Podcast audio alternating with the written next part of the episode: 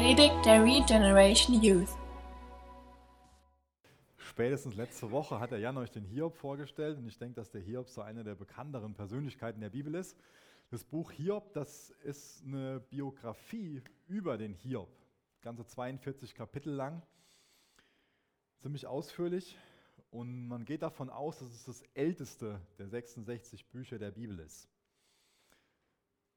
Ich gehe mal davon aus, dass die meisten von euch sofort, wenn sie das Wort Hiob hören, an Leiden denken. Dafür ist der Hiob an sich bekannt, dass er mit, mit ganz, ganz großem Leid konfrontiert war. Ist auch ziemlich traurig, oder? Dass der arme Kerl dafür bekannt ist, dass, dass er derjenige ist, der, der so gelitten hat, der so leiden musste. Ich kann mir vorstellen, dass der auch nicht, äh, wenn er sich hätte aussuchen können, irgendwie laut Hurra geschrien hätte und gesagt hätte, ja, dafür will ich mal bekannt sein. Es gibt bestimmt andere Sachen, wo man gerne bekannt für ist. Hiob musste in seinem Leben ganz viel Leid ertragen. Er hat alles verloren. Wie wir gleich sehen werden, ähm, wird so ein bisschen Überblick geben über die ersten beiden Kapitel. Und ich denke, dass es auch für uns leider ein Thema ist, dieses Thema Leid. Und nicht nur in der Form, dass der ein oder andere von euch ähm, so die Theodizee-Frage gestellt wird ähm, während der Schulzeit, ich glaube meistens irgendwie in der 11. Klasse oder so, oder? Theodizee-Frage, es ist so diese, diese Frage, ähm, wenn Gott doch gut ist, dann sollte er doch das ganze Leid abschaffen. Ja, das ist so, so ganz, ganz kurz zusammengefasst. Wenn Gott Gott ist, dann muss er doch gut sein und dann muss er doch auch den Willen haben und auch die Möglichkeit haben, das Leid abzuschaffen. Warum macht er es dann nicht? Wir werden ja alle ständig irgendwo mit Leid konfrontiert.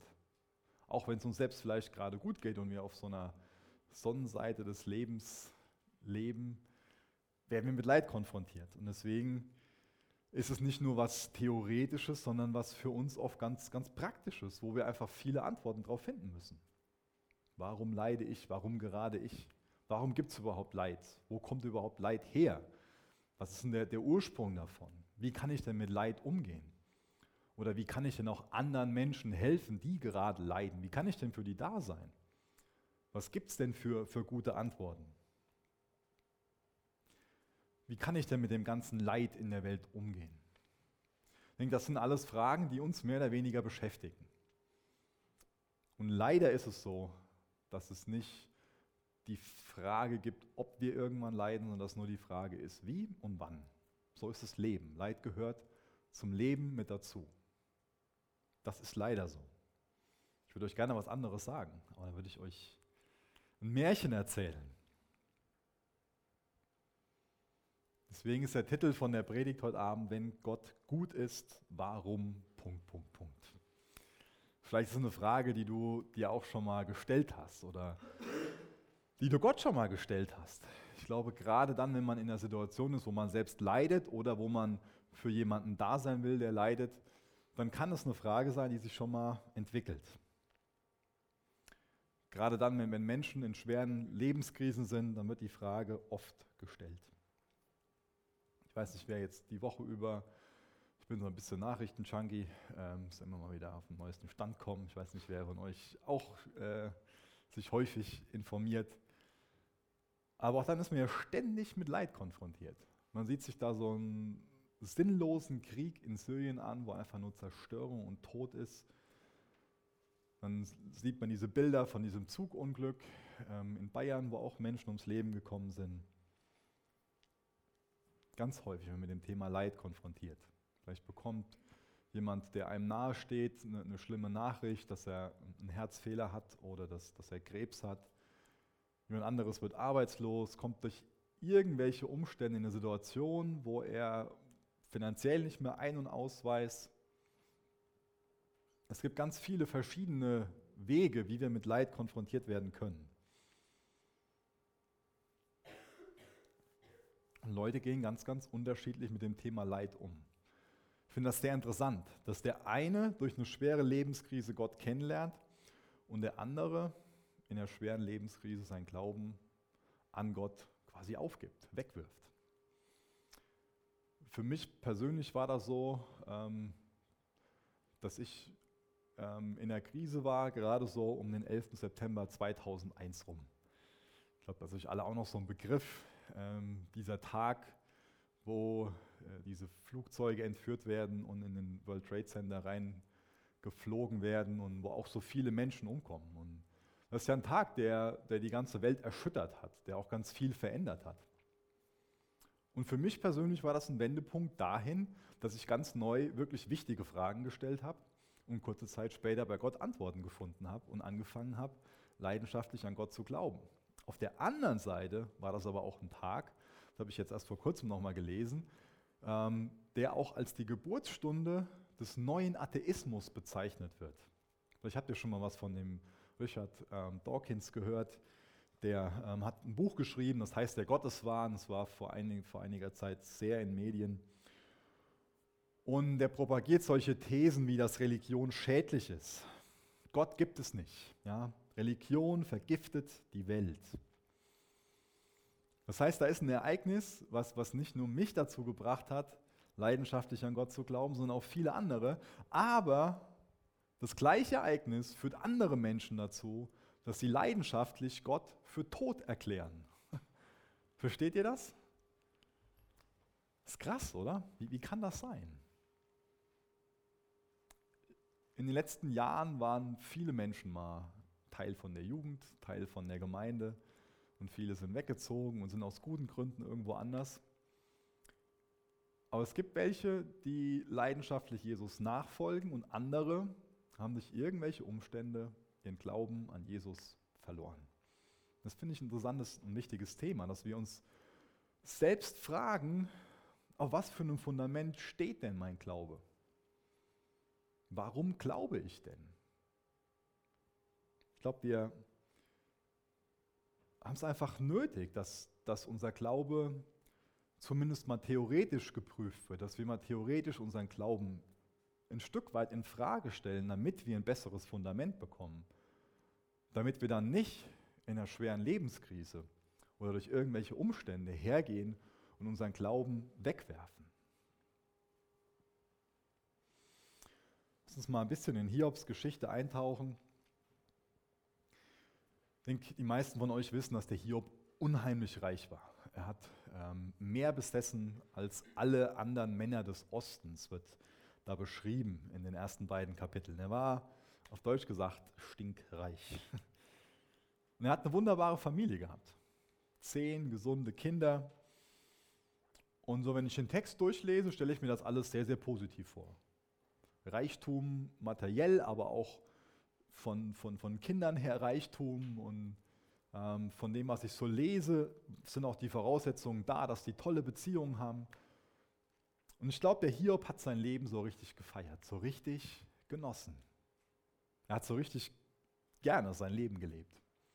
Und von jetzt, von jetzt auf gleich kommt ein Bote zu ihm und man könnte meinen, es reißt ihn den Boden an Füßen weg.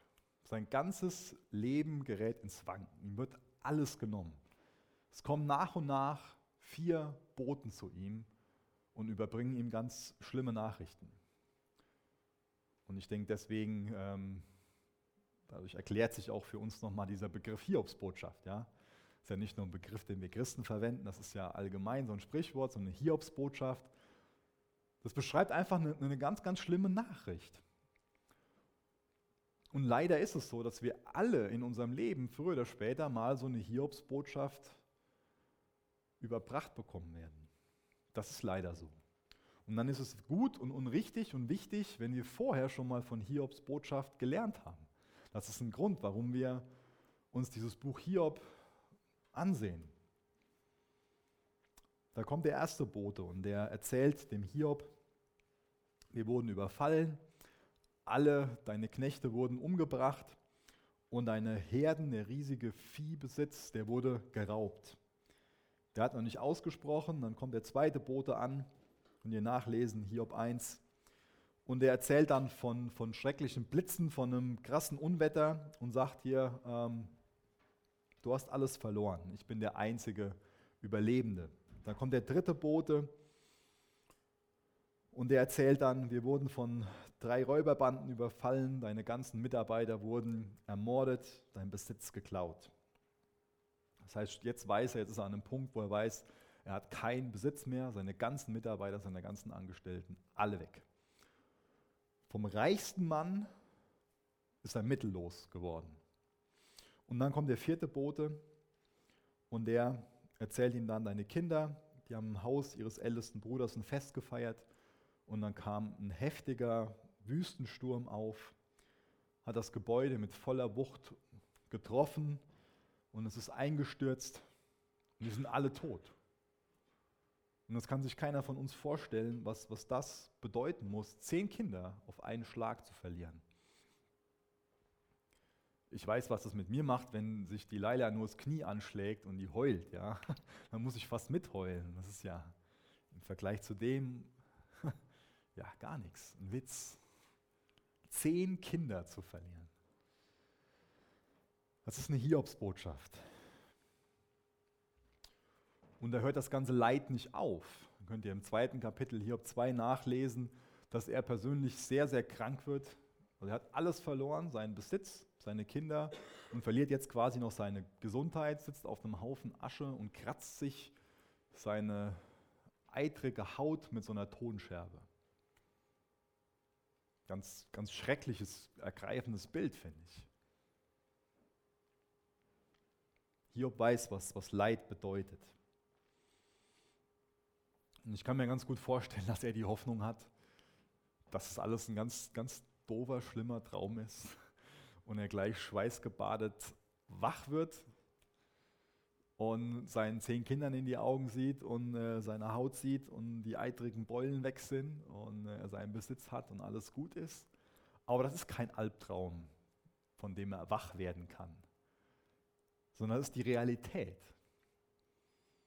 Und dann, dann kommt die einzige Person, die er dann noch hat, seine Frau, die kommt zu ihm und man könnte jetzt davon ausgehen, dass die äh, noch was Positives weitergibt. Aber dann Hiob 2, Vers 9, seine Frau sagte zu ihm, willst du etwa immer noch an deiner Frömmigkeit festhalten? Sag dich von Gott los und stirb. Da hat der Hiob sich auch bedankt. Glaubt ihr das? da war der auch happy. Also, was habe ich für eine tolle Frau. Da war der so richtig verliebt, glaube ich. Ganz im Gegenteil wahrscheinlich. Also das ist ja überhaupt keine Übertreibung, wenn ich sage, dass der Hiob hier in einer absolut schweren Lebenskrise ist. Und ich habe das eben erklärt, dass ähm, so, so, ein Phänomen, dass oft Lebenskrisen solche, solche Weichen sind. Für, für manchen geht es so weiter, dass er in seiner Beziehung zu Jesus wächst, dass er seinen, seinen Glauben findet oder im Glauben wächst. Und andere verlieren ihren Glauben in solchen Krisen. Willst du mal, dass dein Glaube ein Gewinn ist für dich in einer schwierigen Lebenskrise, dass dein Glaube, deine Beziehung zu Jesus dir Kraft gibt in einer schweren Lebenskrise? Das ist gut. Amen. Ich glaube, das wollen wir alle, oder? Natürlich. Deswegen lasst uns von Hiobs Botschaft hier lernen. Hiob 2, Vers 10. Doch Hiob antwortete, du sprichst wie eine Frau, die dumm und gottlos ist. Sollen wir das Gute aus Gottes Hand nehmen, das Schlechte aber ablehnen? Und noch immer sprach Hiob kein sündiges Wort gegen Gott. Das finde ich krass. Ich weiß, was mir so im Kopf durchgeht. Also ich, ich lag letzte Woche krank im Bett, Magen-Darm gehabt, mein Kreislauf war daneben und ich war echt fertig. Ähm, ich habe in der Zeit sieben Kilo abgenommen und ich war durch. Ja? Ich meine, der eine oder andere denkt sich halt jetzt auch, geil, sieben Kilo abgenommen. Ich hätte es ich nicht gebraucht. Es war echt kein Spaß. Ich war wirklich fertig. Und ich weiß, was mir bei so einer lächerlichen Sache alles durch den Kopf geht. Ja? Was ich mich dann frage, so Gott, warum ich?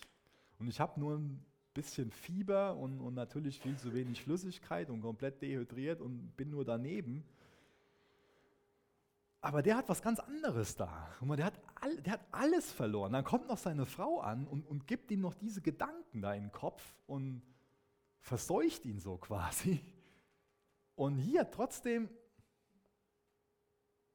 noch immer sprach Hiob kein sündiges Wort gegen Gott. Trotzdem sieht der Hiob klar, obwohl wir hier alle verstehen könnten, dass er hier am Rad dreht und sich gegen Gott auflehnt. Und vielleicht sagt Gott, wie kannst du doch nur? Ich habe doch nur gerecht gelebt. Ich habe doch nur deinen Willen tun wollen. Ich habe mich doch nur so gut verhalten. Und Gott, warum ich? Warum strafst du nicht die Gottlosen, die Götzenanbeter und die das und das und das machen? Gott, warum ich? Menschlich könnten wir das hier verstehen, wenn er am Rad dreht und seinen Glauben wegwerfen würde und irgendwo auf seine Frau hören würde und, und Gott verfluchen würde und sich nur einen Tod wünschen würde. Das könnten wir hier menschlich nachvollziehen. Und vielleicht kennst du Situationen, wo du sauer auf Gott bist, wo du enttäuscht von Gott bist und wo du Gott auch genau das sagst, dass du sauer auf ihn bist, dass du enttäuscht von ihm bist. Und ich finde es wichtig, dass wir da ehrlich sind. Das ist so eine Sache, die oft in der Gemeinde nicht genannt werden darf, oder? Das müssen wir Christen doch verstecken, dass wir vielleicht auch schon mal sauer auf Gott sind, dass wir vielleicht schon mal enttäuscht von Gott sind. Das sind wir doch nie. Gott ist doch immer gut, oder? Gott ist immer gut, ja, da will ich mich nicht lächerlich drüber machen, aber es ist trotzdem eine Realität, dass es vorkommt, dass Christen enttäuscht von Gott sind und sauer auf Gott sind. Vielleicht sieht dein Leid ganz, ganz anders aus wie das Leid von dem Hiob. Vielleicht stellst du dir ganz andere Fragen. Vielleicht fragst du dich, wie, wie du mal für eine Familie sorgen sollst, wie du mal. Vielleicht ist dein Problem, dass du nicht den Job hast, den du gerne hättest oder nicht die Perspektive hast.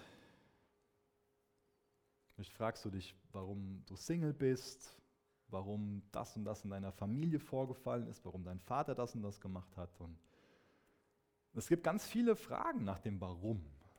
Leid kann ganz unterschiedlich aussehen. Und ich glaube, die meisten von uns haben solche Warum-Fragen. Und die Frage ist, was wir damit machen. Die Frage ist, wie viel Macht wir dem Warum geben. Das ist eine ganz wichtige Frage. Wie viel Macht gibst du diesen Warum-Fragen? Kann nämlich sein, dass uns diese Warum-Fragen ziemlich das, das Herz zerbrechen und auch den, den Kopf zerbrechen und dass wir dann so eine eklige Stimme in uns hören, so gib doch einfach alles auf. Gott hat dich vergessen. Gott interessiert sich nicht für dich. Vielleicht kennst du so eine hässliche Stimme.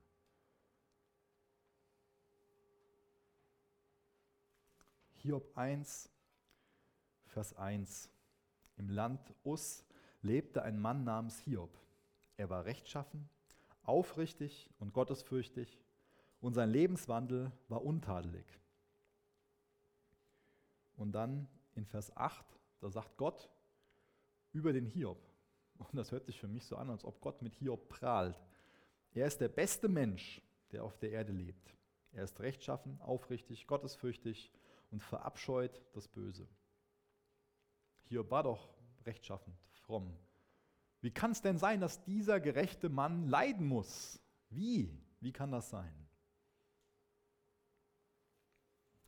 Wisst ihr, was mir begegnet in christlichen Kreisen? Immer wieder dieses Denken, dass Rechtschaffenden, dass, dass guten Menschen nur gute Dinge passieren dürfen und auch nur passieren und dass schlechten Leuten automatisch schlechte Dinge passieren.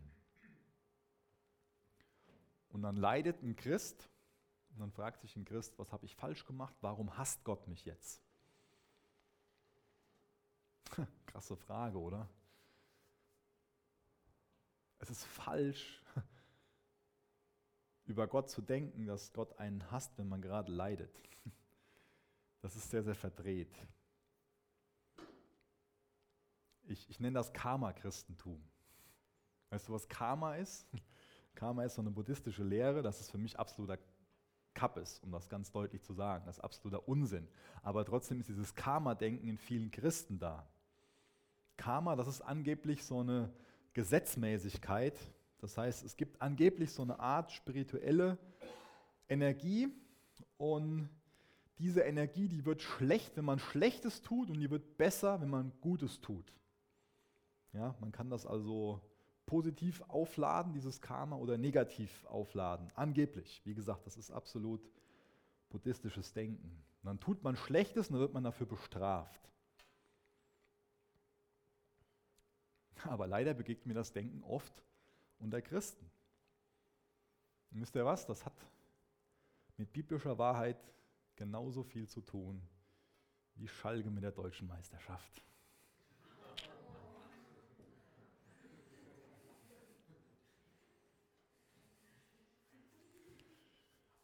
Manch einer meint, dass es Gott nur darum gehen muss, möglichst viele Probleme und Krankheiten von uns fernzuhalten.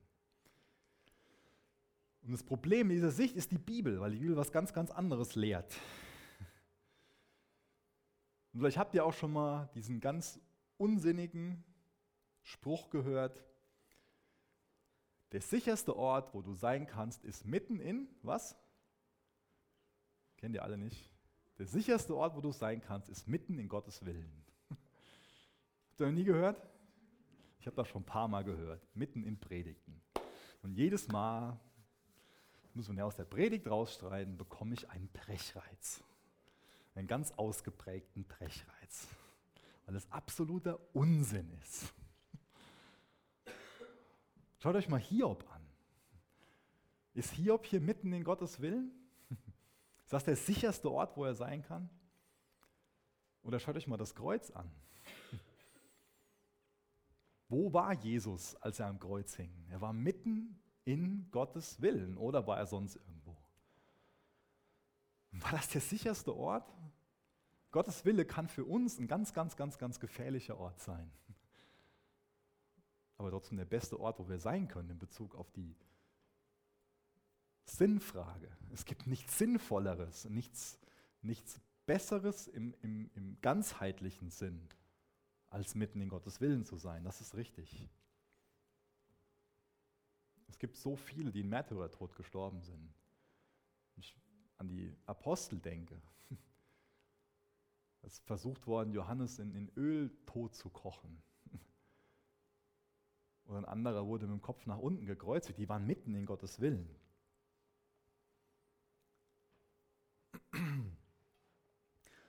Und wisst ihr was? Selbst die Jünger, wenn wir uns die so in den Evangelien ansehen, die haben ein falsches Denken gehabt in Bezug darauf, dass auch sie hier und da den Anschein vermittelt haben, dass es anscheinend so ist, dass rechtschaffenden Leuten nichts Schlechtes passieren darf. noch nichts Schlechtes passiert. Johannes 9, Vers 1 lese ich mal drei Verse vor. Unterwegs sah Jesus einen Mann, der von Geburt an blind war. Meister, fragten die Jünger ihn, warum wurde dieser Mann blind geboren?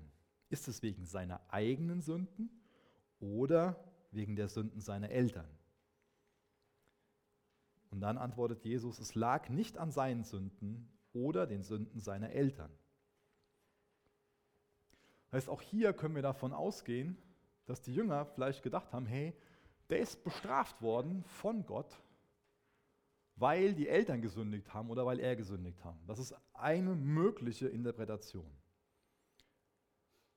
Aber ich denke nicht, dass die Jünger so gedacht haben, sondern ähm, für mich ist, ist eine andere Erklärung besser. Und zwar gibt es ja einen Zusammenhang Beziehungsweise ich fange fang anders an. es ist ein Unterschied, ob die Jünger hier gedacht haben, dass es ein direktes Gericht Gottes ist oder dass es in der Natur der Sache liegt.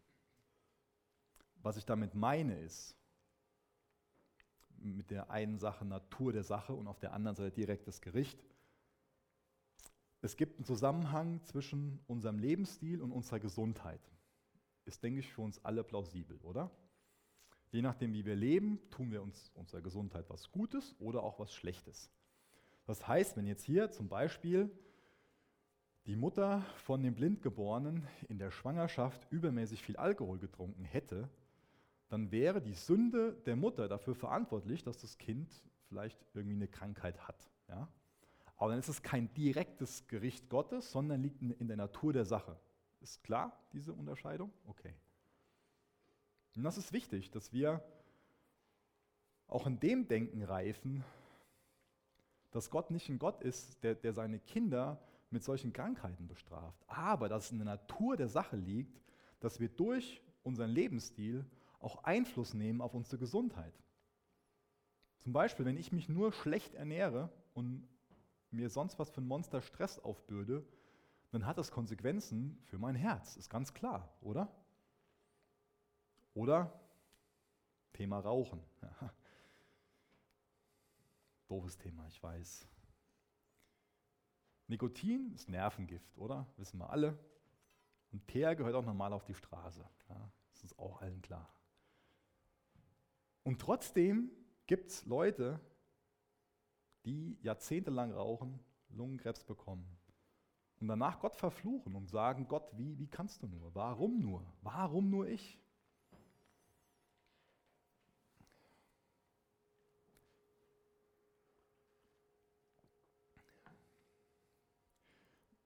Meine Wahrnehmung ist die, und ich, wie gesagt, es ist nur meine Wahrnehmung, aber ich habe, wenn ich mich mit, mit Leuten über so das Lebensmotto ihren, oder ihren Sinn des Lebens unterhalten, dann bekomme ich von, von vielen mit, dass so die Einstellung da ist, an sich will ich möglichst wenig Probleme haben. Ja? Der Sinn meines Lebens ist, ich will so alt wie möglich werden, so gesund wie möglich sein, so wenig Probleme wie möglich haben. Und Gott ist in meinem Leben dafür zuständig, dass das in Erfüllung geht.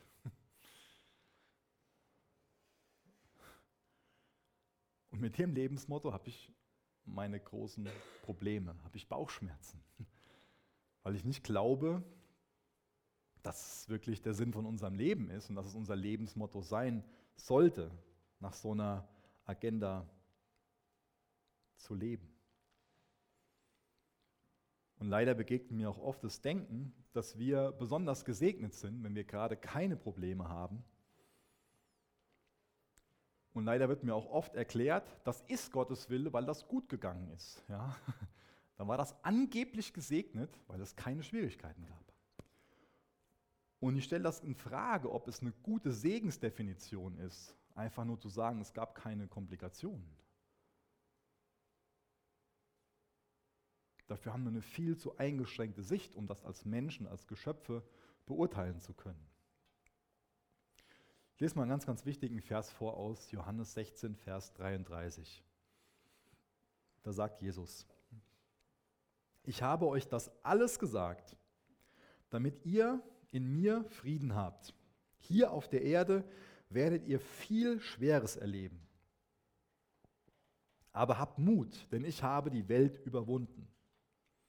Ich lese es nochmal in der neuen Genfer Übersetzung vor ich habe euch das alles gesagt, damit ihr in mir Frieden habt. In der Welt werdet ihr hart bedrängt. Finde ich gut, diese, diese Ausdrucksweise. Ich finde es nicht gut, dass wir hart bedrängt werden. Das findet niemand von uns gut. Aber die Wortwahl, die, das meine ich, dass es gut ist. In der Welt werdet ihr hart bedrängt. Doch ihr braucht euch nicht zu fürchten. Ich habe die Welt besiegt. Neues Leben setzt Schweres, neue Genfer Übersetzung, hart bedrängt. Im Englischen wird es meistens mit Trouble übersetzt. Wir werden hier in der Welt Trouble haben. Wir werden hart bedrängt. Wir werden Schweres erleben.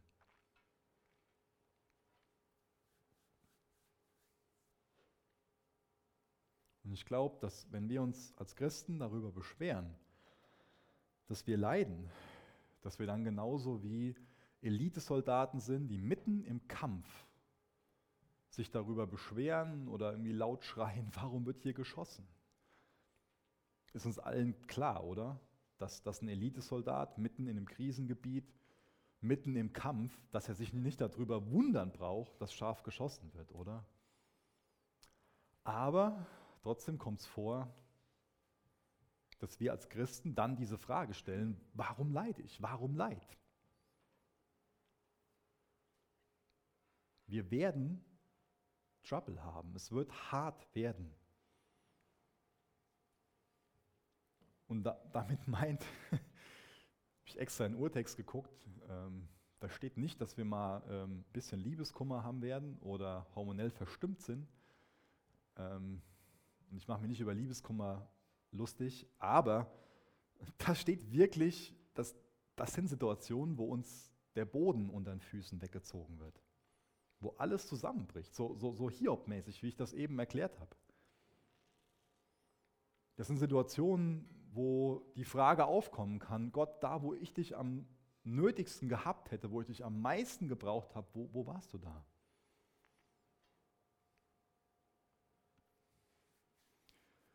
Wir Christen kennen ja viele Verse, die wir uns gerne so, äh, die wir gerne auf Facebook teilen. Das sind dann solche blumigen Bildchen mit einem Vers drinne oder die wir auf Instagram liken oder die wir uns an, an den ähm, Kühlschrank pinnen. Und ich glaube, so einer von denen ist Römer 8, Vers 28. Und wir wissen, dass für die, die Gott lieben und nach seinem Willen zu ihm gehören, alles zum Guten führt. Meine Frage. Wenn es nichts Schweres geben würde, müsste es dann diesen Vers geben? Ganz gewiss nicht, oder? Matthäus 12, Vers 20. Er wird das geknickte Rohr nicht zerbrechen und den glimmenden Docht nicht auslöschen. Durch seine Treue wird er vollkommene Gerechtigkeit durchsetzen. Wenn wir nicht geknickt würden, müsste es auch diesen Vers nicht geben. 1. Korinther 10, Vers 13. Vergesst nicht, dass die Prüfungen, die ihr erlebt, die gleichen sind, vor denen alle Menschen stehen. Doch Gott ist treu. Er wird die Prüfung nicht so stark werden lassen, dass ihr nicht mehr widerstehen könnt. Wenn ihr auf die Probe gestellt werdet, wird er euch eine Möglichkeit zeigen, trotzdem standzuhalten. Oder dann gibt es auch noch diesen Vers, der ganz bekannt ist, wo wir gesagt bekommen, dass uns Jesus einen Beistand senden wird und dass dieser Beistand der Heilige Geist unser Tröster ist. Jesus hat diesen Tröster nicht grundlos gesandt. Er weiß, dass wir einen Tröster brauchen. Ich bin so gesegnet, wenn ich durch die Bibel lese, wie viel da zum Thema Leid, zum Thema schwere Umstände steht. dann sehe ich, wie ernst Jesus unser Leid nimmt. Und das nimmt mir viele Warum-Fragen. Es ist absolut falsches Denken, wenn wir meinen, dass wir durch Gehorsam Leid vermeiden können. Das glauben viele Christen. Und mich zurück zu diesem Karma-Christentum. Ich bin lieb, ich bin gehorsam, ich lebe nach Gottes Willen und dann bleibt Leid von mir fern. Und du darfst Leid auch nicht als direktes Gericht Gottes sehen. Leid liegt oft in der Natur der Sache. Und das Leben ist ungerecht. Ja, das Leben ist ungerecht, aber dadurch wird Gott nicht ungerecht.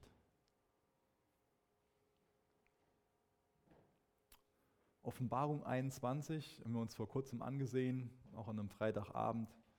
Diese neue Schöpfung, das neue Paradies, das ist Zukunftsmusik. Darüber kannst du dich jetzt schon freuen. Aber das ist was Zukünftiges. Das wirst du nicht im Hier und Jetzt erleben. Aber im Hier und Jetzt wirst du leider schweres Leid, wirst du leider Trouble erleben. Aber Jesus will uns zeigen, wie wir überwinden können. Und das Wichtigste dazu, um zu überwinden, ist dieses Vertrauen in ihn nicht zu verlieren. Wisst ihr, wenn ich über Leid nachdenke, dann komme ich ganz, ganz schnell an meine Grenzen. Und ich meine, wenn ich wirklich über Leid nachdenke und mir nicht irgendwelche frommen Floskeln irgendwo in den Sinn rufe, die aber nur Antworten geben, die an der Oberfläche sind. Ich will gerne gute Antworten haben zum Thema Leid. Und dann merke ich, dass viele Sachen, dass viele Antworten oft nur relativ oberflächlich sind. Dann höre ich zum Beispiel, ja, irgendwann wird alles Sinn machen. Ja, wirklich? Das weiß ich nicht. Ich kann das keinem von euch sagen.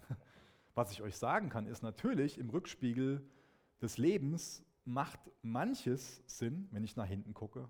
Aber viele Sachen machen für mich auch nach Jahren überhaupt keinen Sinn. Und auch nach Jahren frage ich mich noch, warum.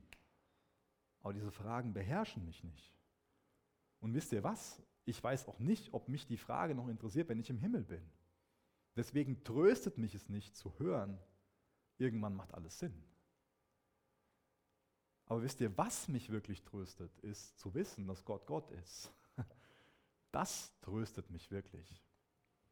Wenn ich über Leid nachdenke, dann komme ich schnell an den Punkt, dass ich wieder erkenne, ich bin ein Geschöpf, aber ich habe einen Schöpfer. Und das macht mich demütig, weil ich verstehe mein Leid nicht. Aber wisst ihr was, ich kann ruhig darüber werden, dass ich das Leid nicht verstehe, indem ich anerkenne, demütig anerkenne, Gott, ich bin nur ein Geschöpf. Mein Denken, das hört hier auf, das ist da begrenzt. Meine Dimension, in die ich gebunden bin und mein, mein Denken, das ist begrenzt. Ich habe nur so einen, kleinen, so einen kleinen Ausschnitt vor Augen. Und ich meine oft, dass ich sagen kann, das wäre eigentlich so besser und das wäre so besser. Aber Gott, ich bin nur ein Geschöpf, ich bin nur ein kleiner, unwichtiger Mensch im großen ganzen Bild. Ich sage nicht, dass du für Gott unwichtig bist. Gott nimmt dich sehr, sehr wichtig. Nicht, dass da ein falscher Gedanke aufkommt. Aber wisst ihr, ganz ehrlich, wenn ich über Leid nachdenke, komme ich wieder an diese Situation, dass ich sage, okay, Gott, ich bin ein Geschöpf. Und was mache ich dann? Weil, wie gesagt, du kannst alle möglichen Antworten auf Leid haben. Und ich will nichts kaputt reden, aber vieles ist einfach nur oberflächlich und nicht zu Ende gedacht. Was, was machst du dann, wenn du für dich demütig erkennst, dass du keine Antworten darauf hast und dass du keine Antworten bekommst? Dann stellt sich für dich die Frage, die ich eben schon so oft heraufbeschwört habe. Wie gesagt, der eine, der schmeißt seinen Glauben weg und der andere, der bekommt Freude an Gott, der, der fängt an zu wachsen im Glauben. Der eine fängt an, leidenschaftlich Gott für tot zu erklären, der andere fängt an, leidenschaftlich den anderen Leuten zu sagen, Gott lebt, Jesus lebt. Die Frage im Leid ist, ob ich Gott vertraue oder ob ich sage, ich vertraue dir nicht. Das, das ist die Frage, die darüber entscheidet, was das Leid mit mir macht. Das ist der Schlüssel im Leid. Und da geht es auch im Buch Hiob drum. Das Buch Hiob stellt ganz, ganz, ganz, ganz viele Fragen. Aber das Buch Hiob erklärt nicht, wo Leid herkommt. Es gibt Möglichkeiten, es zeigt Möglichkeiten auf. Und es gibt auch gewisse, es fängt auch an, Antworten zu geben. Aber die Antworten, die hören schnell auf. Und wir können auch nicht mit Bestimmtheit dann sagen, es ist die Möglichkeit oder die Möglichkeit. Und ihr kriegt in vielen Predigten Unsinn erzählt, aber ich erzähle euch heute keinen Unsinn. Ihr bekommt auf die meisten Fragen von dem Leid keine Antwort. Und müsst euch damit zufrieden geben, keine Antwort zu bekommen. Das ist die Wahrheit, die ist brutal, das weiß ich. Aber die Frage, die sich dann für euch stellt, ist, vertraue ich Gott und nehme ich demütig den Platz von einem Geschöpf ein und sage, ja Gott, mir bleibt nicht mehr übrig, als dir zu vertrauen, oder werde ich zum Ankläger Gottes und sage, Gott, du müsstest das und das und das. Oder gehe ich demütig her und sage, okay Gott, mir bleibt nichts anderes übrig, als dir zu vertrauen. Und ich wende jetzt meinen Blick aufs Kreuz. Wisst ihr was, das ist das Entscheidende im Leid, dass wir sehen, dass Gott selbst gelitten hat, damit wir erlöst werden können. Und wenn ich das Kreuz sehe, dann erzeugt es Vertrauen in mir, oder? Dann weiß ich doch, Jesus hat alles auf sich genommen, damit ich erlöst sein kann, errettet sein kann. Damit ich zumindest in der Zukunft Offenbarung 21 vor mir habe, den neuen Himmel, die neue Erde. Und die wird chlorreich. Da ist kein Leid mehr. Das ist die Wahrheit. Und da stellt sich auch keine Frage mehr nach dem Warum und Wieso dann gibt es keine Stimmen mehr in unserem Kopf, gib doch deinen Glauben auf, Gott hat dich vergessen. Dann gibt es diese Fragen all nicht mehr. dann kommen wir nie mehr in eine Situation, wo es für uns irgendwie Game Over heißt. Dann ist nur noch Gewinn und Herrlichkeit und dann ist alles glorreich. Aber das ist zukünftig. Und jetzt müssen wir uns oft entscheiden, will ich Sachen einfach nur einfacher machen, als sie sind und mir irgendwas Komisches einreden, zum Ankläger Gottes vielleicht werden und Gott sagen, wie er sich eigentlich verhalten müsste und dass es alles falsch ist, oder will ich demütig anerkennen und sagen, okay Gott, ich habe nur ein kleines Bild vor Augen, du weißt schon, was du machst. Und ich konzentriere mich aufs Kreuz und ich sehe am Kreuz, dass du mich liebst, dass du für mich bist, dass du deinen eigenen Sohn gegeben hast, damit ich Leben haben kann, damit ich erlöst sein kann. Du hast alles in Kontrolle und du wirst schon alles irgendwo nachher so führen, dass es dass okay ist. Gott, ich bin okay damit. Und jetzt nochmal die Frage, was machen diese Warum-Fragen mit dir? Drehst du am Rad, machen die deinen Kopf kaputt und dein Herz kaputt, deinen Glauben kaputt? Oder führen die dich zum Kreuz, wo du ruhig wirst und Frieden bekommst? Das haben wir ja eben gelesen.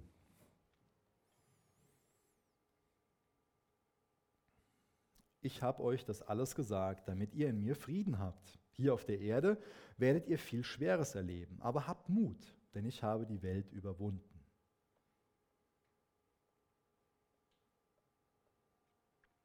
Jesus will uns dabei helfen, die Welt zu überwinden. Es gibt Lawinen, es gibt den IS, es gibt Krankheiten, es gibt Hass, es gibt ganz, ganz viel Leid. Aber Jesus will uns zeigen, wie wir überwinden können. Und wir überwinden nicht, indem wir diesen Reflex haben, es kommt was Schwieriges und wir verfallen in Panik, stellen alles in Frage und rennen weg von Jesus, sondern wir überwinden, mit den Reflex entwickeln, dass wenn was Schwieriges kommt, wir hin zum Kreuz rennen und unser Vertrauen neu auf Jesus setzen und ihm sagen, ja Jesus, weil du für mich am Kreuz gestorben bist, dadurch weiß ich, dass du mich liebst und dass du gut bist. Und ich vertraue weiterhin darauf, dass du gut bist. Deswegen halte ich an dir fest. Deswegen setze ich meine Hoffnung auf dich. Deswegen setze ich meinen Glauben, mein Vertrauen auf dich. Ich halte daran fest, Gott, dass du mich liebst und dass du gut bist. Vertraust du darauf, dass Gott gut ist und dass Gott dich liebt? Das entscheidet darüber, was das Leid mit dir macht, ob es dich kaputt macht oder ob es dich stärker macht. Lass mich nochmal ein Bild gebrauchen. Und zwar ist unser Leben im Jetzt ja auch nur ein Leben vor dem wirklichen Leben. Oder? Das Zukünftige, das ist mal was wesentlich Längeres, was Ewiges. Und da ist jetzt das nur so eine Sekunde gegen. Das ist nur ein schwacher Vergleich. Und wisst ihr, wir alle haben ja auch schon Leben vor dem Leben hier, oder? Keine Angst, das ist jetzt nichts Buddhistisches, wo ich irgendwie erkläre, dass wir eine Reinkarnation sind, sondern ich meine das Leben im Bauch eurer Mama. Und auch da hättet ihr euch als kleines Babychen die Frage stellen können, warum ist Gott denn so bescheuert und gibt mir eine Lunge? Ja? Die Lunge hast du im Bauch deiner Mutter nicht gebraucht, oder? Nee, die hast du da nicht gebraucht. Und viele andere Sachen hast du nicht im Bauch deiner Mutter gebraucht die du auch beim jetzigen Leben brauchst.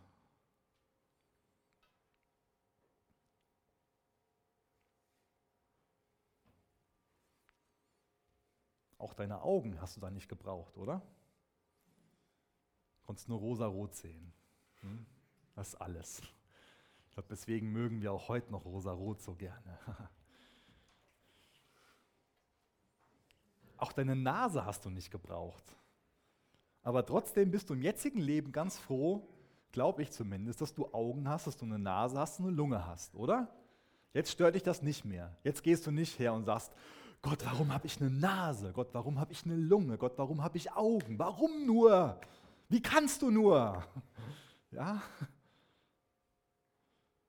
Du brauchst es im jetzigen Leben. Und vielleicht ist das ein, Gedanke, der dich, der dich tröstet. Dass du sagst, Gott weiß schon, was er macht. Vielleicht brauche ich das, was ich jetzt erlebe, in der Zukunft. Vielleicht noch hier auf der Erde.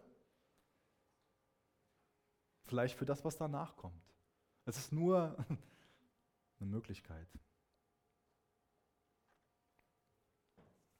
Ich wünsche mir einfach, dass niemand von euch diesen Glauben an Gott verliert. Ich wünsche mir, dass ihr wisst, dass Gott an euch glaubt, dass er euch nicht aufgibt. Und dass das euch dahin bringt, dass ihr diesen Glauben entwickelt und sagt, der Gott, der mich nicht aufgibt, der weiter an mich glaubt, auch wenn ich den Glauben an mich verliere, den Glauben an den Gott, den gebe geb auch ich nicht auf. Und ich weiß, dass, dass ich heute Abend vielleicht mehr Fragen aufgeworfen habe, als Antworten gegeben habe. Aber ich glaube, dass es gesund ist, weil wir alle früher oder später in Situationen kommen, wo wir uns die Frage nach dem Leid stellen müssen. Ich habe heute Abend nicht wirklich Antworten gegeben, die zufriedenstellend sind, das weiß ich. Aber ich wünsche mir, dass die Frage nach dem Warum für euch nicht das Beherrschende bleibt und das, was euch, was euch hemmt, was euch kaputt macht, sondern dass für euch das Kreuz das Beherrschende wird. Dass ihr dadurch die Antwort bekommt, dass Gott gut ist, dass er euch liebt, dass er für euch ist. Wir werden zu Anklägern Gottes, wenn wir zu lange diese Fragen nach dem Warum stellen. Ich lese zum Abschluss noch einen kurzen Text vor aus 1. Mose 3. 1. Mose 3, Vers 1. Die Schlange war das listigste von allen Tieren, die Gott, der Herr, erschaffen hatte. Hat Gott wirklich gesagt, fragte sie die Frau, dass ihr keine Früchte von den Bäumen des Gartens essen dürft? Selbstverständlich dürfen wir sie essen, entgegnete die Frau der Schlange. Nur über die Früchte vom Baum in der Mitte des Gartens hat Gott gesagt, esst sie nicht, ja berührt sie nicht einmal, sonst werdet ihr sterben. Ihr werdet nicht sterben, zischte die Schlange. Gott weiß, dass eure Augen geöffnet werden, wenn ihr davon esst. Ihr werdet sein wie Gott und das Gute vom Bösen unterscheiden können. Mir war es wichtig jetzt so zum, zum Schluss, ihr könnt das Bild mal einblenden, wenn ihr wollt, ähm, dass ich uns nochmal daran erinnere, dass es auch eine List vom Teufel ist, uns durch alles Mögliche sagen zu wollen, dass Gott nicht gut ist und dass er uns was vorenthalten will. Ich habe von dieser Stimme gesprochen, diese eklige Stimme, die uns vielleicht schon mal sagen will und klar machen will, Gott hat dich vergessen. Gib deinen Glauben auf.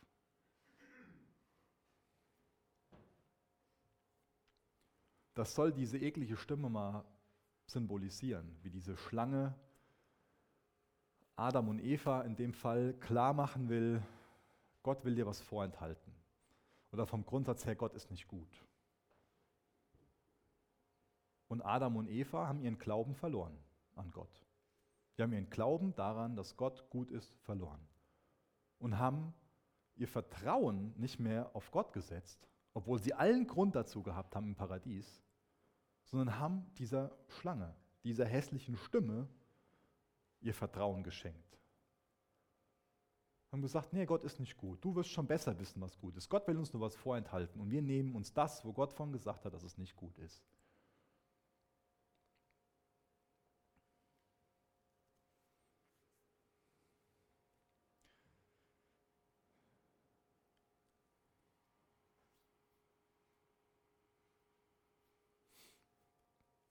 Was setzt du dein Vertrauen? Lässt du dir von irgendwas durch Leid, durch Zweifel erklären, dass Gott nicht gut ist? Jesus, ich möchte dich bitten, dass du uns hilfst, dir zu vertrauen. Jesus, wir wollen heute Abend ganz neu aufs Kreuz schauen, Herr. Und Jesus, wenn wir das Kreuz vor Augen haben, dann sehen wir deine grenzenlose Liebe. Jesus, dann erkennen wir, Gott, dass du gut bist, dass du wunderbar bist. Und Jesus, wir haben deine Liebe nicht verdient, aber du liebst uns grenzenlos. Danke, dass du immer an uns glaubst. Danke, dass du uns niemals aufgeben wirst, Herr. Jesus, hilf uns zu überwinden. Jesus, ich möchte dich bitten, dass das Kreuz für uns zur Antwort wird. Dass wir uns nicht länger von den Warum-Gedanken quälen lassen, sondern dass wir die Warum-Dämonen in die Wüste schicken und erklären, dass du lebst. Jesus, Grab ist leer und du lebst.